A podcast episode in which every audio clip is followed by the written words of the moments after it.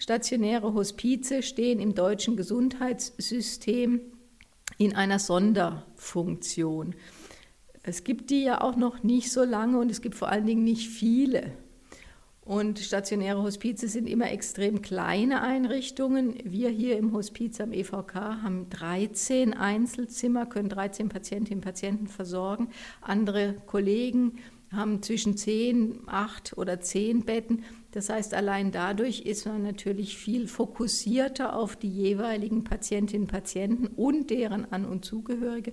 Und wir haben darüber hinaus einen höheren Personalschlüssel als andere Einrichtungen, können daher mit Fachpersonal mehr die Patienten in ihrer ja auch ausgeprägt schwierigen Situation begleiten.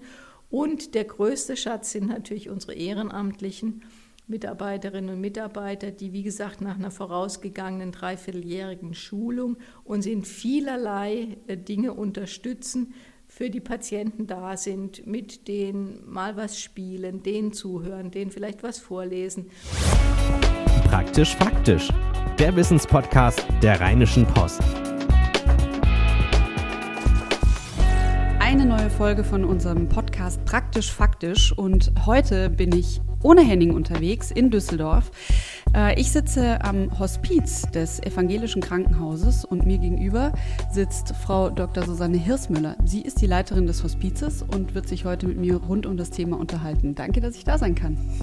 Gerne, Frau Hamann. Herzlich willkommen. Frau Hirsmüller, wie ist das denn eigentlich? Ähm, gibt es sowas wie letzte Sätze, die Menschen sagen vor dem Sterben? Ja, das gibt es bestimmt. Das sind ja aus der Literatur und von Prominenten Sätze überliefert.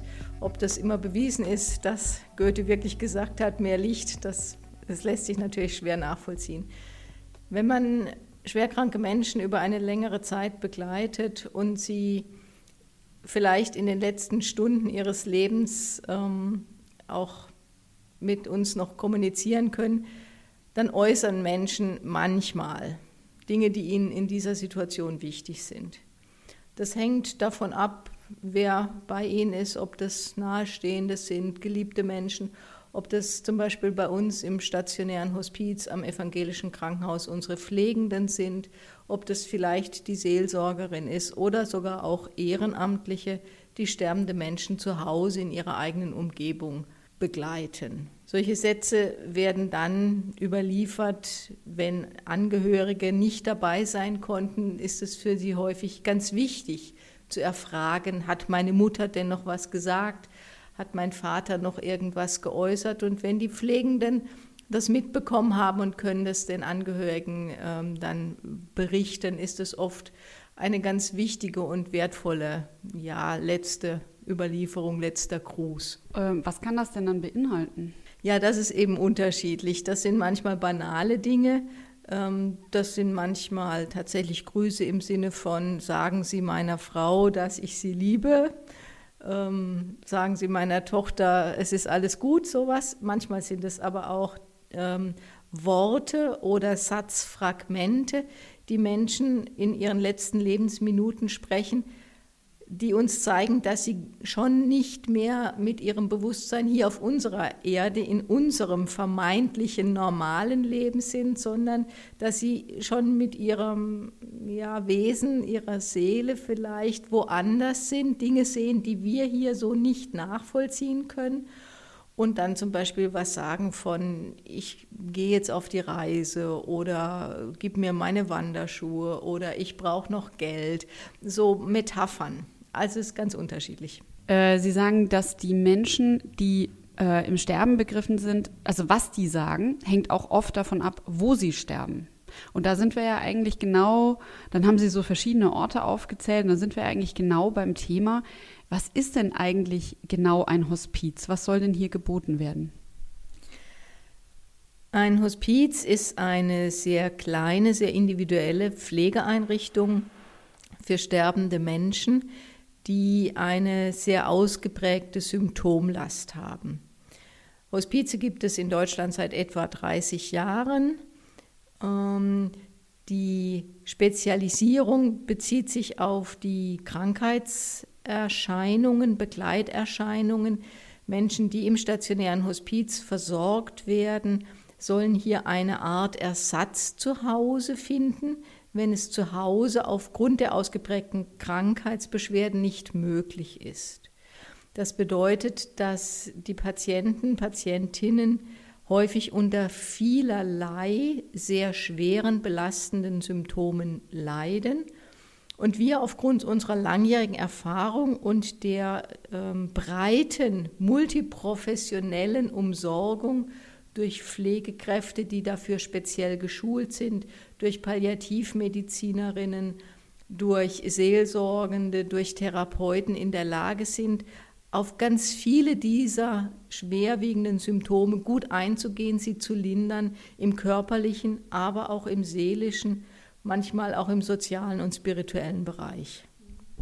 Also das, äh, das klingt jetzt, das ist so sehr ähm, meta formuliert, sage ich mal. Wenn wir von solchen Symptomen sprechen, dann reden wir von Schmerzen, davon, dass Menschen vielleicht auch selber nicht mehr zum Badezimmer kommen, in die Küche kommen ähm, oder vielleicht auch niemanden haben, der sie pflegt. Äh, einfach Menschen, die auch mal zu Besuch kommen, sondern die im Grunde genommen alleine zu Hause werden. Ja, nicht unbedingt. Ähm es geht schon noch darüber hinaus. Das, was Sie so beschrieben haben, kann auch auf ganz viele Menschen in der Pflegeeinrichtung im Altenheim äh, zutreffen. Die Menschen, die hierher kommen, haben noch darüber hinausgehende Probleme. Sie sprachen Schmerzen an, das ist eines der häufigsten. Ein weiteres schwerwiegendes belastendes Symptom ist die Atemnot. Viele Menschen am Lebensende leiden unter heftiger Atemnot und wir können die eben gut lindern aufgrund der Expertise, aufgrund der jahrelangen Erfahrung mit Medikamenten, aber auch mit Nichtmedikamenten, medikamentösen Möglichkeiten, zum Beispiel aufgrund von Aromatherapie, ähm, sozialen Möglichkeiten, Begleitung. Darüber hinaus haben Patienten, die hier sind, häufig große Wunden, die fachgerecht versorgt werden müssen. Es geht aber auch um psychosoziale Belastungen, Verwirrtheitszustände aufgrund zum Beispiel von äh, Erkrankungen des Gehirns, Hirntumor oder Hirnmetastasen. Und wenn das alles zusammenkommt und die Versorgung aufgrund dessen zu Hause nicht möglich ist, unabhängig davon, ob da jemand wäre oder nicht, dann ist es eine Möglichkeit, einen Platz in einem stationären Hospiz zu bekommen. Aber das ist freiwillig oder kann das sein, dass ein Arzt einen einfach einweist sozusagen? Nee, das ist äh, aufgrund der geringen Anzahl der Plätze auch gar nicht möglich. Ähm, die Menschen werden angemeldet für einen Hospizplatz, entweder aus den Krankenhäusern, von den Sozialdienstmitarbeitern oder auch von ihren Nahestehenden. Ein paar wenige Male im Jahr kommt es tatsächlich vor, dass Patienten selbst den Weg zu mir finden. Ähm, so vor etwa zweieinhalb Wochen eine über 90-jährige Dame, die in Begleitung ihrer Angehörigen hier war und sich das Hospiz schon mal vorsichtshalber angesehen hat. Das ist aber wirklich selten, dass Menschen diesen Mut aufbringen und selbst äh, sich anmelden. Und wenn wir dann ein freies Bett haben, wenn wir ein Bett anbieten können, dann nehmen wir eben Kontakt auf mit der anmeldenden äh, Stelle und laden die Patienten zu uns ein. Ist es denn in Deutschland leicht zu sterben? Der Grund, warum ich das frage, ist, weil ich mich schon auch mit einigen Palliativmedizinern unterhalten habe, die da ein ganz schwieriges Bild eigentlich zeichnen. Angefangen von Patientenverfügungen, die oft nicht gefunden werden, sodass man eben gar nicht dem Patientenwunsch am Ende eigentlich richtig entsprechen kann ähm, bis hin dazu, wo Menschen eigentlich sterben wollen. Die meisten wollen zu Hause sterben, sterben aber tatsächlich im Krankenhaus. Also dass da so ganz viele Aspekte sind, die diese Zeit, die ja eigentlich eher von Ruhe geprägt sein sollte vielleicht und Reflexion, dass die einem gar nicht so leicht gemacht wird. Das kann man gar nicht so pauschal beantworten. Es gibt so viele unterschiedliche Orte zum Sterben und so viele unterschiedliche Konstellationen, ob Menschen in ihrem sozialen Umfeld geborgen sind, ob sie äh, Begleitung in dieser existenziellen Lebenskrise finden oder ob sie eben alleine sind, ähm, aufgrund welcher Erkrankung sie sterben, ob das plötzlich und unerwartet ist, ob das aufgrund einer langen chronischen Erkrankung ist, ob das aufgrund einer erst seit kurzem bestehenden, aber sehr schnell fortschreitenden, schwerwiegenden Erkrankung. Ich glaube, es ist wichtig, dass wir uns als Menschen, gerade auch in unserer ja, westlich-europäischen Zivilisation, wo wir so an die Machbarkeit glauben, wieder ein bisschen demütiger werden, Es heißt immer noch Schicksal und nicht Machsal. Und es ist deswegen wichtig, dass wir uns selbst mit unserem eigenen Sterben und Tod immer mal wieder gedanklich auseinandersetzen, uns überlegen, was wäre für mich wichtig, wenn es soweit ist, dass wir mit unseren Nahestehenden darüber auch sprechen. Und das ist ein großes Thema. Es wird über Sterben und Tod, wenn es die eigene Familie, den eigenen geliebten Menschen betrifft, häufig viel zu wenig gesprochen. Sterben und Tod findet immer draußen in den Medien und spektakulär statt, wenig im eigenen nahen Umfeld. Wenn es dann soweit ist, dass eine schwere Erkrankung da ist, sind wir sprachlos. Wir, wir wissen nicht, wie wir das ansprechen sollen unseren Nahestehenden gegenüber. Und wir haben auch zu wenig Informationen darüber, was es an Unterstützungsmöglichkeiten gibt. Insofern ist es ein wichtiger Teil der Aufklärung, die auch hier in der Stiftung Evangelisches Krankenhaus über die verschiedenen ähm, Einrichtungen, die wir zur Verfügung haben, von den Pflegeheimen, vom Krankenhaus, der Palliativstation, der onkologischen Abteilung bis hin zum stationären Hospiz und dem ambulanten Palliativdienst, die Menschen, die sich an uns wenden, ermutigen, das Lebensende in den Blick zu nehmen nicht die Augen davor zu verschließen, sondern sich Gedanken zu machen. Nur dann kann man für sich selbst auch Vorkehrungen treffen und ist in einer dann ja doch plötzlich und unerwarteten Situation eben nicht völlig hilflos und muss dann alles in schneller Zeit regeln können. Aber die Vorstellung finde ich jetzt auch nicht so einfach. Also wenn man jetzt mit seiner Familie zusammenkommt, jetzt gerade steht Weihnachten vor der Tür, ist also genau so ein Fest, da sieht man vielleicht auch Menschen, die man sonst nicht so sehen würde. Die Vorstellung, wir sitzen alle unterm Weihnachtsbaum und dann sage ich mal so, hey, wie stellt ihr euch eigentlich äh, euren Tod vor oder euer die Zeit vor dem Tod, das Sterben vor? Was würdet ihr euch da wünschen? Ich glaube, da wäre die Stimmung ziemlich schnell dahin. Ja, da gebe ich Ihnen recht. Aber warum ist das so und warum muss das so sein? Äh, der Weihnachtsbaum ist wahrscheinlich nicht die ganz geeignete ähm, Situation, aber wenn man außer dem eigentlichen Fest vielleicht über diese Tage mehr Kontakt hat, dann gerade zu den Eltern vielleicht, die jetzt ins Alter kommen, ähm, die man sonst nicht so persönlich übers Jahr sieht, sondern vielleicht mehr telefonisch im Kontakt ist, zu sagen, und morgen würde ich gern mal was mit euch besprechen. Einfach mal den, den Anfang machen, es einfach mal wagen. Äh, ein guter Tipp ist immer, sich auf jemand anderen zu beziehen. Meine Freundin Elke, deren Vater ist gerade. Wie wäre das denn bei dir, Papa? Okay, ja, das äh, kann ich mir sehr gut vorstellen, dass das ein äh, guter Einstieg ist. Aber was sind denn dann so Fragen, die man vielleicht klären sollte? Ja, also das ist natürlich von der Familiensituation her unterschiedlich. Man kann über eine Krankheitssituation sprechen. Ne? Meine Freundin Elke, deren Vater hat gerade, oder die Mutter ist beerdigt worden, die wurde verbrannt.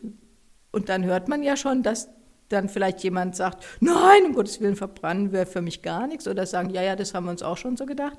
Also das muss man halt, gibt ja unterschiedliche Einstiegswege. Der Tod ist ja, aber wie Sie schon sagen, ein Thema, das unheimlich vielen Leuten Angst macht. Sie beschäftigen sich jetzt, glaube ich, seit 13 Jahren äh, damit. Ähm, wie, wie machen Sie das? Also äh, wie stecken Sie das weg, beziehungsweise was geben Sie den Leuten, die bei Ihnen im Hospiz arbeiten, auch mit? Denn ich denke, da werden sicherlich auch manchmal ganz schön harte und schwierige Fälle dabei sein.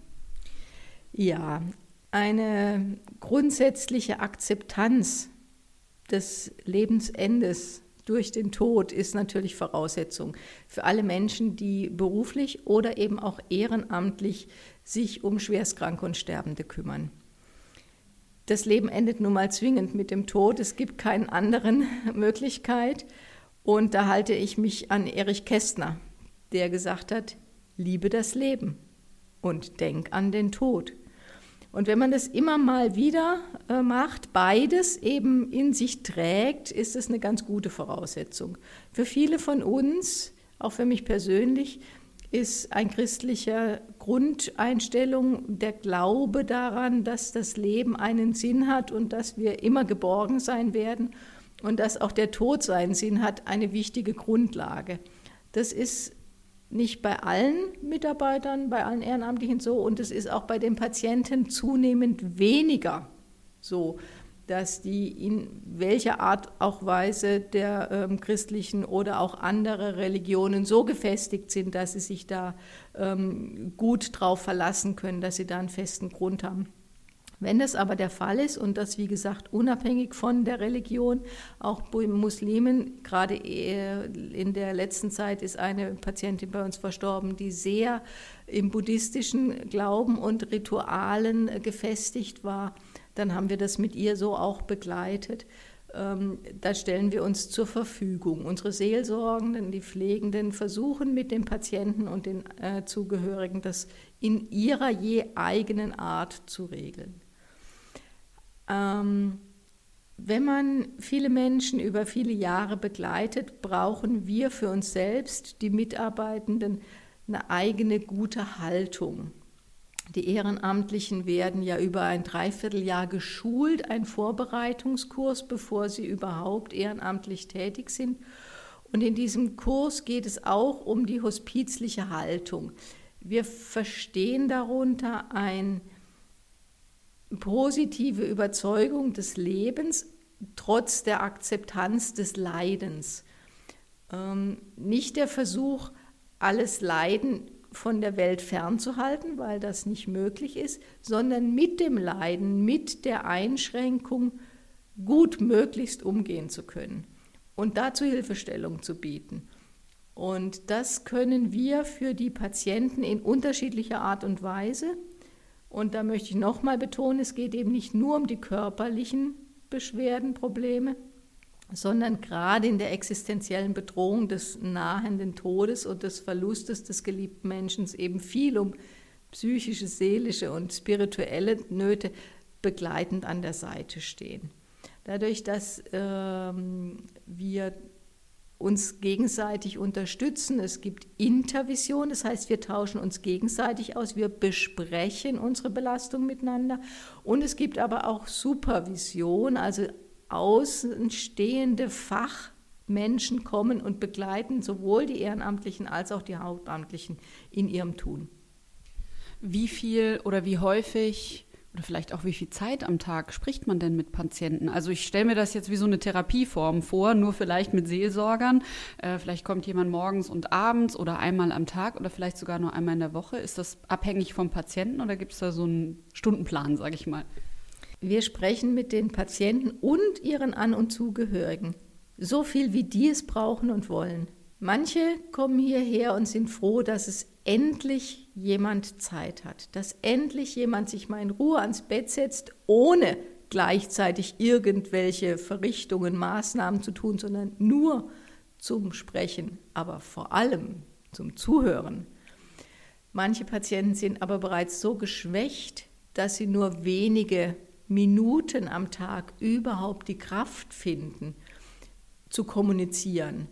Und dann ist es wichtig, dass Sie diese Zeit, wenn Sie Angehörige haben, mit denen gut verbringen können. Dann ist es die Aufgabe der Pflegenden, sie so zu entlasten, dass sie die andere Zeit des Tages nicht viel reden, nicht viel erklären müssen, dass wir aus auch nonverbaler Kommunikation gut abschätzen können, was jetzt dran ist und ihnen nicht unser vorgeplantes Tagesprogramm aufdrücken, sondern immer gut im Kontakt sind, in der Beobachtung der Patienten, damit, wenn dann An- und Zugehörige da sind, die Kraft reicht, um mit denen zu kommunizieren.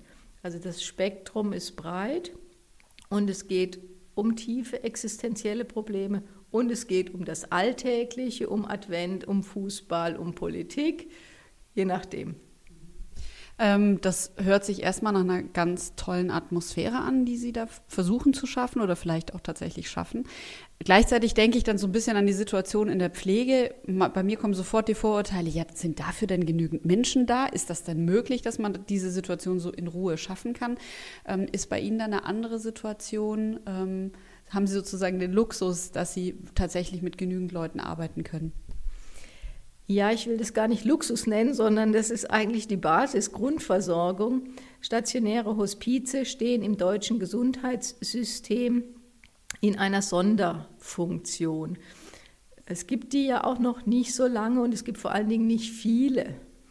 Und stationäre Hospize sind immer extrem kleine Einrichtungen. Wir hier im Hospiz am EVK haben 13 Einzelzimmer, können 13 Patientinnen und Patienten versorgen. Andere Kollegen haben zwischen 10, 8 oder 10 Betten. Das heißt, allein dadurch ist man natürlich viel fokussierter auf die jeweiligen Patientinnen und Patienten und deren An- und Zugehörige. Und wir haben darüber hinaus einen höheren Personalschlüssel als andere Einrichtungen können daher mit Fachpersonal mehr die Patienten in ihrer ja auch ausgeprägt schwierigen Situation begleiten. Und der größte Schatz sind natürlich unsere ehrenamtlichen Mitarbeiterinnen und Mitarbeiter, die, wie gesagt, nach einer vorausgegangenen dreivierteljährigen Schulung uns in vielerlei äh, Dinge unterstützen, für die Patienten da sind, mit denen mal was spielen, denen zuhören, denen vielleicht was vorlesen Patienten, die noch dazu in der Lage sind, dürfen ja auch das Hospiz verlassen, werden mit dem Rollstuhl in den Park geschoben oder mal ins Einkaufszentrum. Jetzt im Advent gibt es ja auch noch kleine Dinge zu besorgen. Und das Zubereiten der Lieblingsspeisen. Also insofern haben wir wirklich die Möglichkeit, durch die Vielzahl der unterschiedlichen Professionen, die Seelsorgerinnen, die Therapeuten und die Vielzahl unserer Ehrenamtlichen, für die Menschen die Zeit brauchen, diese Zeit auch zu stellen. Ähm, ich habe vorhin nochmal nachgeguckt. Das Wort Palliativmedizin äh, kommt von dem Wort Mantel, also äh, zudecken, eine wohlige Situation schaffen. Und da haben Sie jetzt schon einige Sachen genannt. Ähm, Gleichzeitig frage ich mich, geht Ihnen das System hier weit genug? Man kommt natürlich auch so ein bisschen in diese Debatte rein, müsste man eigentlich noch mehr tun, um Menschen von ihrem Leid zu erlösen oder nicht? Äh, da ist unsere Einstellung ganz klar. Dadurch, dass wir seit so vielen Jahren ähm, Menschen begleiten, äh, das Hospiz am EVK wird im nächsten Jahr 25 Jahre alt. In dieser Zeit haben wir mehr als 3000 schwerstkranke sterbende Menschen hier begleitet, von denen einige tatsächlich auch wieder entlassen wurden, weil sie sich in der Zeit, in der sie hier waren, so weit stabilisiert haben, dass sie eben nicht mehr unserer hochspezialisierten Versorgung bedurft haben. Moment, aber das hieß dann nicht, dass Sie eine spontane Genesung erlebt haben, sondern Sie waren einfach nur, ich sag mal, wieder so gesund oder so fit, vielleicht besser gesagt, dass Sie sich wieder zu Hause äh, selber verpflegen konnten. Ja, genau. Eine Patientin ist uns allen im Gedächtnis, die nach einem halben Jahr Aufenthalt hier im Hospiz für weitere sieben Jahre in der Pflegeeinrichtung äh, des evangelischen Krankenhauses äh, gelebt hat, bis sie dann schließlich an der Krebserkrankung starb, die ursprünglich zur Aufnahme bei uns geführt hat. Aber das sind natürlich Sonderfälle, wenige Einzelfälle. Aber ja, es gibt Wunder. Sie sind nur selten. Und insofern ähm, ist unsere Einstellung klar. Wir versuchen die Menschen auf ihrem letzten Weg zu begleiten, ohne deren Versterben, was zwingend irgendwann passiert, künstlich hinauszuzögern das heißt, es werden keine lebensverlängernden Maßnahmen durchgeführt, aber es wird eben das Leben auch nicht künstlich verkürzt, der Tod nicht früher medizinisch herbeigeführt, als er auf normalem Wege eintreten würde. Ähm, weil man könnte ja auch sagen, also das finde ich einen ganz wichtigen Punkt, wie viele Medikamente gibt man eben auch am Schluss? Denn man könnte ja auch sagen, man greift ja auch lebensverlängernd oder ich sag mal schicksalsverändernd ein, indem man überhaupt Antibiotika gibt bei einer Lungenentzündung. Also früher war das äh, ja so eine der häufigsten Todesformen, äh, äh, weil der Körper das dann eben selber nicht bekämpfen konnte. Heute ist das auch gerade bei Senioren schnell gelöst, aber man könnte auch sagen, vielleicht war das auch anders gemeint. Ja, im, bei uns im Hospiz haben wir ja die Gelegenheit mit den Patienten, wenn sie dazu noch in der Lage sind, sehr ausführlich über ihre eigenen Wünsche und Vorstellungen zu sprechen. Und zum Beispiel eine Antibiotikatherapie bei einer Lungenentzündung oder Blasenentzündung wird mit den Patienten abgesprochen, ob die das haben möchten oder nicht. Und wir würden es dann geben, wenn die Patienten unter den Symptomen, also unter den Beschwerden, die diese Lungen- oder Blasenentzündung macht, Blasenentzündung klassisch heftige Schmerzen leiden, dann würden wir das als Symptomlinderung, als Schmerztherapie auch ein Antibiotikum einsetzen. Eine klassische lebensverlängernde Maßnahme wäre ja eine künstliche Ernährung, wenn Menschen nicht mehr auf normalem Wege ihre Nahrung zu sich nehmen können. Und wenn sie das nicht wünschen, dann wird das auch nicht getan. Ja, ich glaube, das ist eine ganz wichtige Botschaft und vielleicht auch ein wichtiger Unterschied auch zum Krankenhaus, ähm, weil ähm, ja immer wieder Studien zeigen, dass die Menschen eigentlich sehr viel Angst davor haben, dass sie Übertherapie erfahren am Ende und dass es eben auch sehr häufig passiert, unter anderem, weil oftmals eben die Patientenverfügung fehlt. Äh, die brauchen sie dann aber in dem Fall ja eigentlich in der Regel gar nicht oder kommen die meisten und sind da schon vorbereitet. Das hat sich in den letzten zehn Jahren sehr gewandelt viel mehr Menschen als früher haben darüber nachgedacht, haben entweder tatsächlich eine fertige Patientenverfügung dabei oder haben sich zumindest schon mal damit auseinandergesetzt und so Bruchstücke schon mal formuliert. Ähm, trotzdem ist der Anteil prozentual gesehen immer noch unter 30 Prozent aller Menschen in Deutschland, die überhaupt eine Patientenverfügung haben. Äh, wir besprechen das tatsächlich jeden Tag aufs Neue mit dem Patienten, weil alle Maßnahmen, die wir tun, sollen dazu dienen, irgendwelche Beschwerden zu lindern und keine zusätzlichen äh, Beschwerden oder Nebenwirkungen mit sich bringen. Deswegen sind wir da eng im Kontakt. Wenn Patienten sich da noch nie damit beschäftigt haben, ist es eine wichtige Aufgabe, sowohl von den Pflegenden als auch von den Palliativmedizinern, mit dem Patienten über ihre Erkrankung, die Symptome, den weiteren Fortschritt, Fortgang der Erkrankung zu sprechen und gemeinsam zu überlegen, was getan werden soll und was nicht.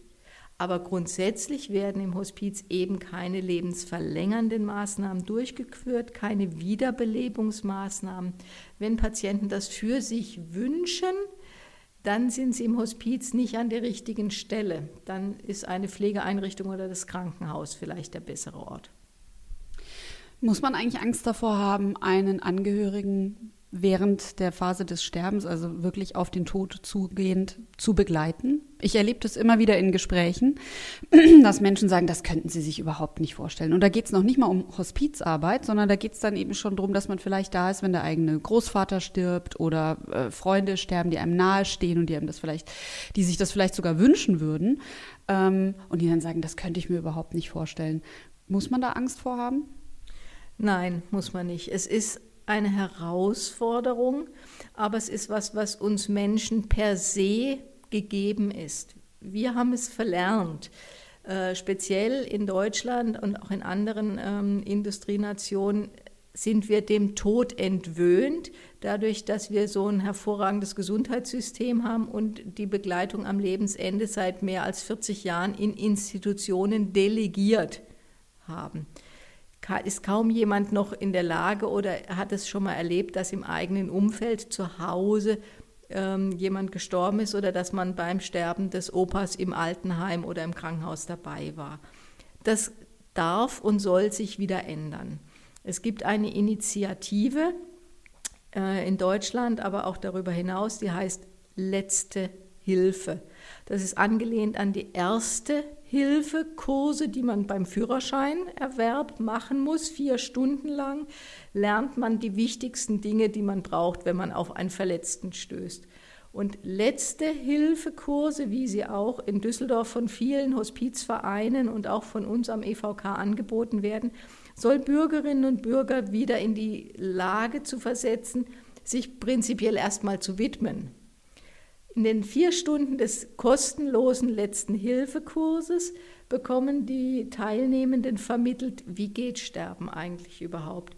Was kann ich als normaler Laie, als Angehöriger tun, um es meinem sterbenden Nahestehenden zu erleichtern? Welche Möglichkeiten der Versorgung gibt es? Welche körperlichen Veränderungen sind normal? Wie wichtig ist die Mundpflege bei Menschen, die kurz vor dem Sterben sind und vielleicht mit offenem Mund atmen und austrocknen. Ganz wichtige Basisinformationen, die wir Menschen alle haben sollten, aber halt hier verlernt haben. Insofern muss man keine Angst davor haben, aber es ist verständlich, dass viele Respekt haben, weil es was ist, was sie noch nie zuvor gesehen oder erlebt haben. Und wir möchten sie ermutigen, sich dem eben wieder mehr zu stellen. Und einer dieser Punkte ist eben der letzte Hilfekurs, vier Stunden kostenlos. Und wenn es dann noch weitergehen soll, die ehrenamtliche Vorbereitung über ein Dreivierteljahr. Was ist denn die innere Haltung, mit der man in so eine Situation gehen sollte? Weil es gibt ja Menschen, die haben jetzt vielleicht schon diese Situation, die können, schaffen das jetzt gerade zumindest auch nicht in den Kurs, selbst wenn sie sagen, es wäre jetzt interessant. Was kann man denen denn mitgeben, damit die dafür Kraft und vielleicht auch Mut haben? Ja, Kraft und Mut ist zu versuchen, einfach als Mitmensch da zu sein, vielleicht auch das eigene ja, einzugestehen, es macht mir Angst, ich weiß nicht, ob ich es schaffen kann, aber ich möchte es mit dir gemeinsam versuchen. Und vor allen Dingen sich Hilfe zu suchen. Es gibt viele Unterstützung, gerade in der Stadt Düsseldorf. Rufen Sie beim nächsten Hospizverein an, rufen Sie beim Palliativberatungstelefon an. Es gibt viele Möglichkeiten, sich zu informieren, um einfach Basiswissen sich anzueignen. Äh, wie viel Zeit nimmt das denn eigentlich in Anspruch, wenn man ehrenamtlicher Hospizmitarbeiter wird? Also man, stellt sich ja dann vor, man geht vielleicht direkt eine ziemlich große Verpflichtung ein, weil eben einen Sterbenden zu begleiten ja keine Kleinigkeit ist. Das Ehrenamt heißt Ehrenamt, weil die Ehrenamtlichen sich selber ähm, aussuchen dürfen, wie sehr sie sich engagieren eine regelmäßige Tätigkeit im Rahmen von ein bis zwei Stunden die Woche ist üblich, aber nicht verpflichtend. Es gibt heute viel mehr berufstätige Ehrenamtliche, als das früher der Fall war. Und die können das natürlich auch nur in einem gewissen Umfang.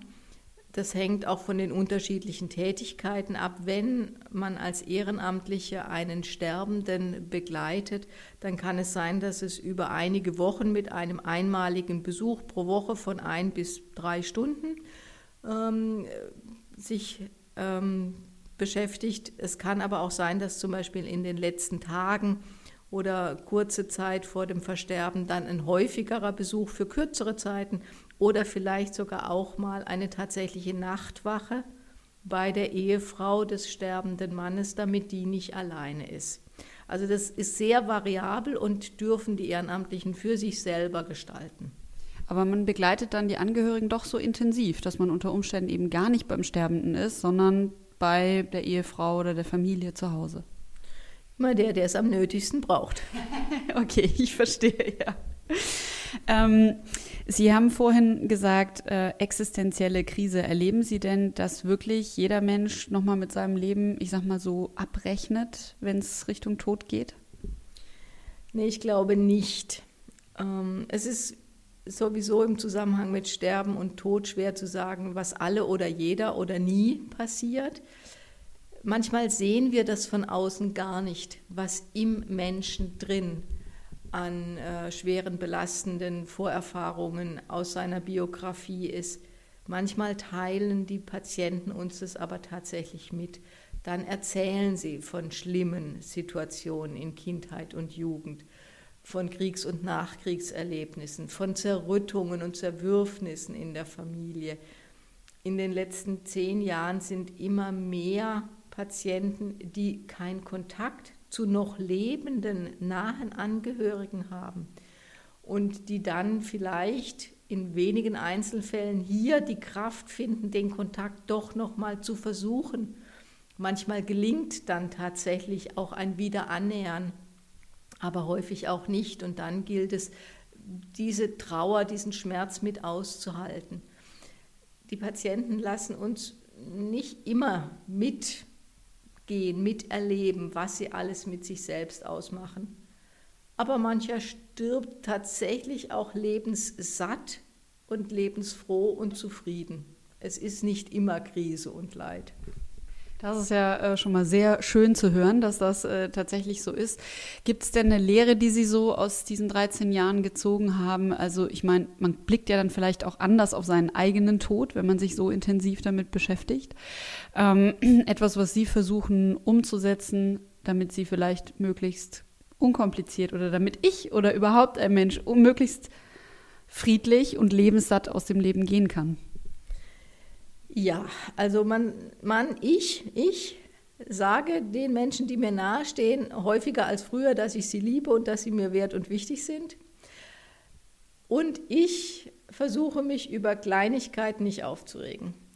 wenn die Straßenbahn nicht kommt, äh, wenn die Mitarbeiter der Bahn streiken, wenn das Wetter schlecht ist, das regt mich alles nicht auf. Ich versuche es zumindest, um mich tatsächlich auf die wichtigen und existenziellen Dinge des Lebens zu konzentrieren, mich nur dann tatsächlich auch äh, belastet zu fühlen, wenn es einen Grund zur Belastung gibt und den Rest so gut es geht auf die leichte Schulter zu nehmen. Ein gewisser Optimismus gehört dazu und natürlich das Leben zu lieben und zu feiern an jedem Tag, den es mir schenkt. Ein wunderbares Schlusswort. Vielen Dank, äh, dass ich heute hier sein durfte und dass Sie mir so offen erzählt haben von Ihrer Arbeit hier im Hospiz. Ja, gern geschehen. Ich wünsche den Hörerinnen und Hörern, dass sie das Leben lieben können und eine schöne Advent und gesegnete Weihnachtszeit. Wenn ihr jetzt sagt, das ist äh, ein super spannendes Thema und ihr habt da vielleicht noch weitere Fragen dazu, oder wenn ihr sagt, ähm, es gibt vielleicht jemanden in eurer Umgebung, ähm, der ist krank, oder ähm, ihr habt Fragen, existenzielle Fragen vielleicht sogar, die ihr beantwortet haben wollt, dann schreibt uns gerne eine E-Mail an praktischfaktisch-rheinische-post.de, praktisch faktisch in einem Wort. Und dann mache ich und manchmal auch mein Kollege Henning Bulker uns auf den Weg, suchen uns einen Experten und beantworten alle eure Fragen. Bleibt eigentlich nur noch zu sagen, bis nächste Woche. Tschüss! Keine Lust, auf die nächste Episode zu warten? Frische Themen gibt es rund um die Uhr auf rp-online.de.